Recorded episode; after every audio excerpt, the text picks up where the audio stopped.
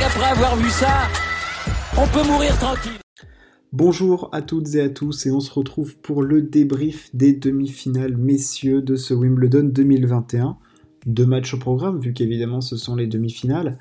En premier lieu, le Berrettini face à Urkac, les deux nouveaux mousquetaires hein, qui prétendaient à une première finale majeure et en face de l'autre côté, Djokovic face à Chapovalov. On va rapidement revenir sur ce qui s'est passé avant d'analyser dans chaque match un peu les points qui ont été, euh, clés. Euh, le Berrettini Urkac, victoire de Berrettini 6-3, 6-0, 6-7, 6-4. victoire, c'était en 2h30 de match à peu près. Euh, Berrettini qui a globalement il a dominé ce match. Hein. franchement, euh, ça a été très particulier ce match. Bon, d'abord, le premier set jusqu'à 3-2 ou 4, ça va. Et puis alors après, Berrettini enchaîne, il met 10 jeux de suite dans la vue de d'Urkac. Euh, et puis là, on se dit que ça va être quasiment impossible. Alors euh, le Polonais s'accroche, il a de s'accrocher dans le troisième et de l'arracher au tie-break, mais après il se fait breaker d'entrée du quatrième et puis ça file doux, quoi. Ça suit tranquille pour Berrettini qui déroule son jeu dans le quatrième. Voilà, victoire de Berrettini, il décroche sa première finale majeure. Euh, félicitations à lui, c'est l'italien. Euh, c'est la concrétisation et c'est voilà, c'est l'accomplissement de temps de travail, de temps euh, de d'heures consacrées à bosser son jeu, à le faire évoluer et gagner en maturité. Et là, sur ce tournoi, il y parvient enfin. Ah, c'est bravo, bravo, bravo, bravo. On le sentait monter en puissance, on le sentait fort. Alors moi, je pensais que Urkac pouvait euh, produire un meilleur tennis que ça, mais bon, il a sûrement été pris par l'enjeu. Et c'est là qu'intervient euh, l'analyse un peu qu'on peut faire de ce match. Euh, parce que oui, on va, voilà, on va pas détailler tout, tout, tout le match, mais voilà, rentrer un petit peu plus dans qu'est-ce qui a fait la différence. Je pense que l'approche mentale a été même pas primordial, c'est-à-dire qu'elle a pris le dessus sur tout, euh, au-delà de l'aspect purement tactique et tennistique euh, du jeu en fait. Euh, on avait l'impression que Berrettini, il avait joué des demi-finales de Grand Chelem toute sa vie, quoi. Et ah, il paraissait en contrôle, il paraissait serein, facile, et il savait ce qu'il avait à faire. Son chemin dans sa tête s'était tracé. Et voilà, il suivait une route et puis il en démordait jamais quoi. Il était au régulateur et puis fil de gauche et euh, ça passait quoi. Il s'est appuyé sur sa force principale, service, coup droit. Il fait 22 aces, une double faute, qualité de service impressionnante, il a passé 65% de première balle et 86% de réussite derrière sa première balle. C'est-à-dire que voilà, Urka, euh, Berrettini, clairement, euh, s'est appuyé sur ses points forts et a réussi à se tenir à sa ligne de conduite et à ne voilà, à jamais douter. C'est-à-dire que dans les deux premiers sets, il déroule, dans le troisième set, Urkac s'accroche. Et on se dit que peut-être ça peut basculer, que Urkac, euh, même s'il était en lutte sur ses jeux de service régulièrement, euh, et ben Berrettini dans le quatrième, il, repasse une vitesse et puis euh, voilà, il n'y a, pas eu, il a pas eu de, il a pas eu de débat au final dans, ce match. C'est pour ça que je pense que Urkac, il a été clairement pris par, par la pression et c'est là-dessus que ça s'est joué. la pression, l'événement. faut pas oublier que certes, il paraissait euh, déjà projeté vers euh, le futur après son match face à Federer, mais il a battu Federer à Wimbledon.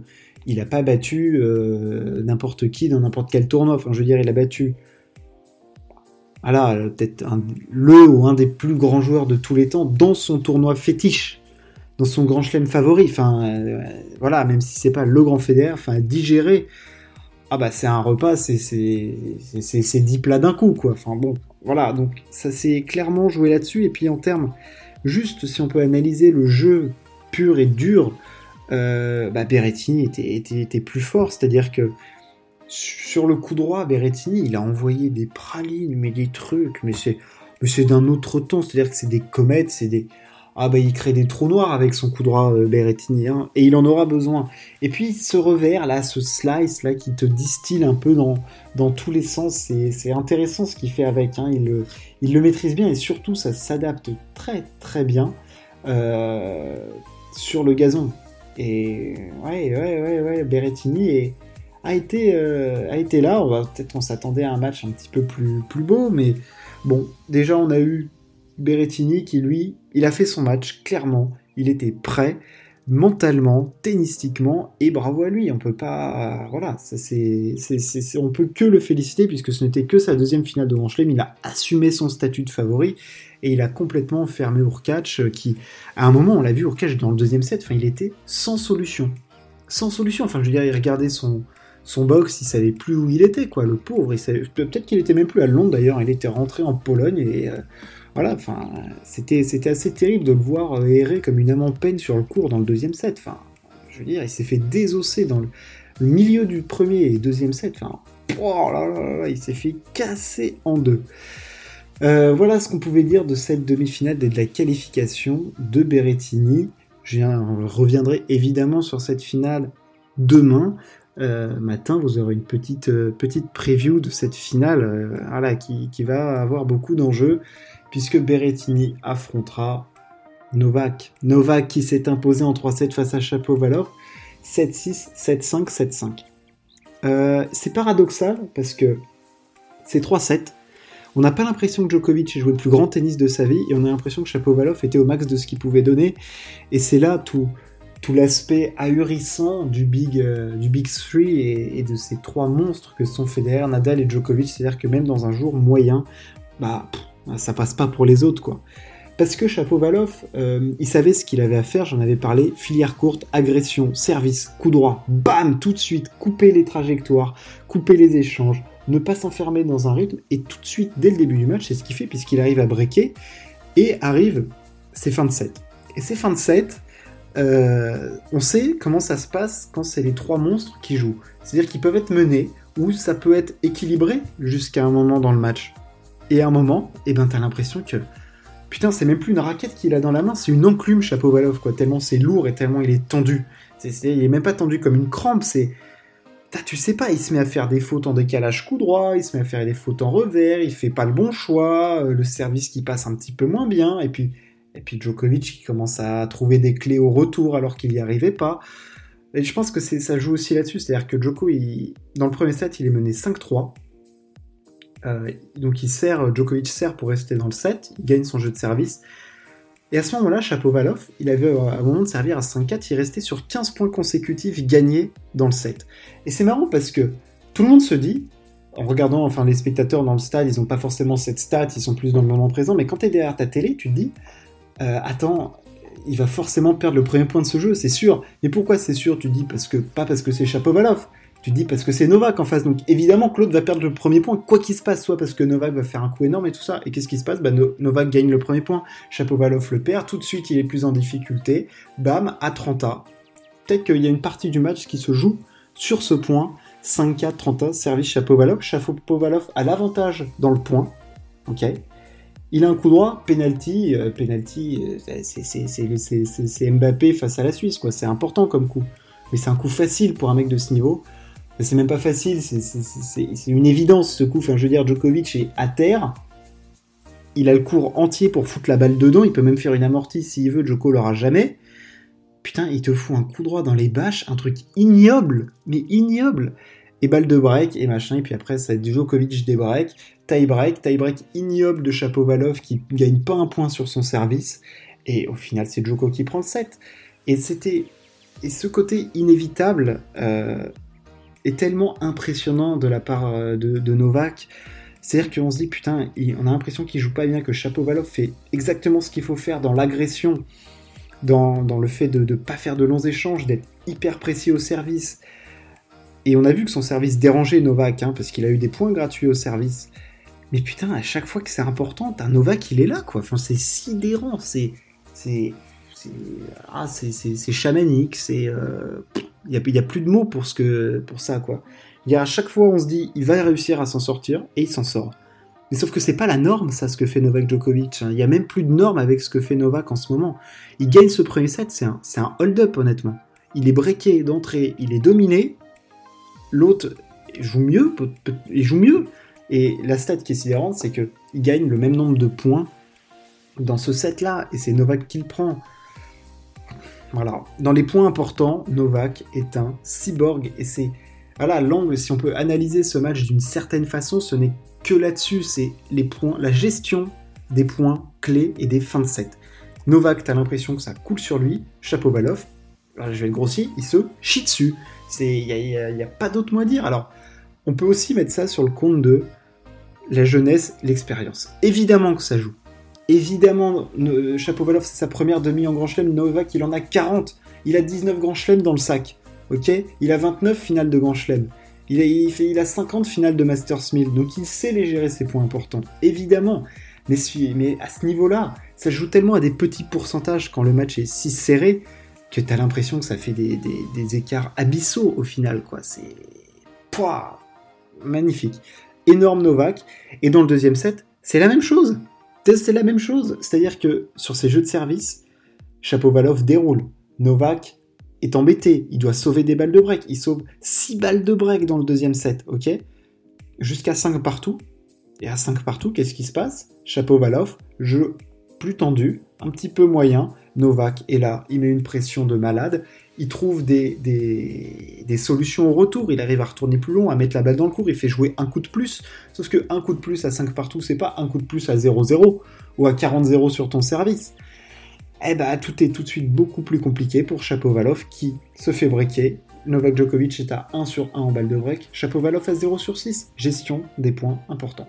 C'est, c'est le maître mot de ce truc. C'est, c'est-à-dire qu'on a l'impression que la question qu'on peut se poser, c'est même est-ce que Joko a douté dans ce match à un moment? Parce que dans le troisième set, c'est pareil. Re, 5 partout, break de Novak, 6-5, il gagne le set. C'est le même scénario à chaque fois. Le fait est que dans le troisième set, Chapovalov était quand même plus dominé, il était plus en galère sur ses jeux de service, alors que c'était Djokovic qui était en galère sur ses jeux de service euh, sur les autres sets. Mais dans la gestion des points importants, Djokovic est monumental. Chapovalov est à 1 sur 11 sur les balles de break. Voilà. C'est-à-dire que la première balle de break qu'il fait, c'est sur le deuxième jeu de service de Novak. Après, il en a sur 4 jeux de service différents, que ce soit au deuxième ou au troisième set. Il ne fait pas ces points-là et tous les points importants ont été remportés par Novak Djokovic. Tous, sans exception.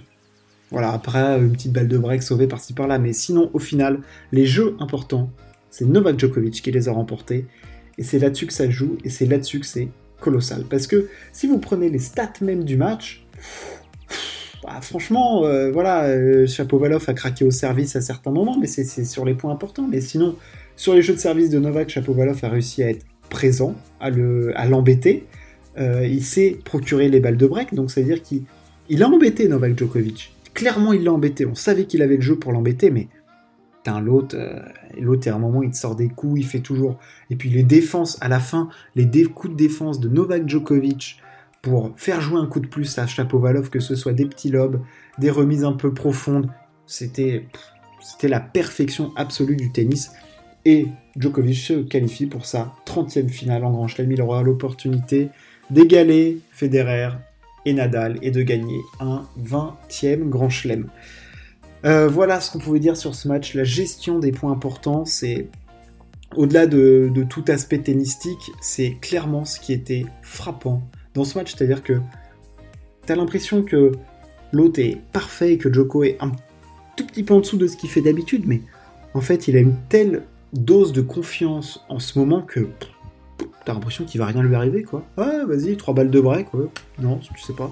L'autre, t'as l'impression que l'autre, ça pourrait être euh, Ivo Karlovic, euh, qui a 3 balles de break au service, c'est-à-dire qu'il peut te mettre une praline à 2-20, bah, et le Novak Djokovic va s'en sortir, parce qu'il se sort de toutes les situations, parce que là c'est un match serré au fond. Il gagne 7-6, 7-5, 7-5 en 2h45 de jeu, enfin je veux dire, ça a été accroché, hein, ça n'a pas été une promenade de santé. Il a dû sortir un match hyper solide, Novak, pour s'en sortir face à Chapovalov. Mais il l'a fait. Il l'a fait encore une fois, et là il va jouer pour l'histoire. Il va jouer pour l'histoire. J'en parlerai euh, quand je ferai la preview de, la finale, mais putain, Novak a été, a été impressionnant. Impressionnant. Voilà. C'était. Euh, puis surtout, euh, voilà, quand je disais gestion des points importants, il remettait la balle dans le cours, mais il faisait, il faisait plus une faute. Il faisait plus une faute. Enfin, t'as l'impression que quand Novak, en ce moment, quand Novak Djokovic sort un coup de raquette, ça reste dans le cours. Tout reste dans le cours. Ça prend la ligne, ça tombe avant la ligne. Et puis, la, prise de décision de Djokovic, c'est-à-dire que tous les coups sont intelligemment frappés dans la zone choisie. C'est-à-dire que tu as l'impression que c'est toujours le bon coup, toujours la bonne zone, toujours la bonne profondeur. comment tu fais quand t'es en face de ce mec? Putain, c'est. je veux dire, il a battu Nadal à Roland Garros, là il est encore en finale, enfin bon, il y, a même plus de. Il y a même plus. Y a plus les mots, il a plus les mots pour ce que fait Novak Djokovic. Les mots ne suffisent plus à décrire ce que fait Novak en ce moment sur un court de tennis. Voilà. Voilà. C'est ça mon analyse. c'est l'analyse du, truc, quoi. C'est le mec est, le mec est, le mec est insubmersible. Voilà. Pas comme le Titanic, hein. lui il est vraiment insubmersible pour le coup. On verra ce que pourra proposer Berrettini. Il aura évidemment deux trois clés. Le match de Chapovalov doit lui donner des idées. Il a vu qu'il avait, il pouvait y avoir des petites ouvertures, mais t'as pas le droit de te planter. C'est-à-dire qu'il y a une micro-ouverture, t'es obligé de, d'enfoncer dedans. C'est-à-dire que là, Chapovalov, il avait pas le droit de perdre le premier set. Fallait qu'il le prenne. Le premier set était pas primordial pour Chapovalov. Enfin, il n'était pas primordial pour Djokovic. Il était primordial pour Chapovalov. C'est-à-dire que Djokovic, s'il perd le premier set, bon, on se dit qu'il peut revenir. Chapovalov, s'il perd le premier set, on se dit que c'est mort. Voilà. Voilà ce qu'on pouvait dire sur ces demi-finales hommes. Demain, c'est la finale femme entre Barty et Pliskova. On la débriefera ensemble. Je voulais analyser ces demi-finales hommes parce qu'il y avait, y avait des choses à dire. Et puis, bah, n'hésitez toujours à partager ce podcast, à vous abonner. Et puis, on se retrouve bientôt pour encore un peu plus d'actu sportive. Merci de m'avoir écouté. Ciao. À plus.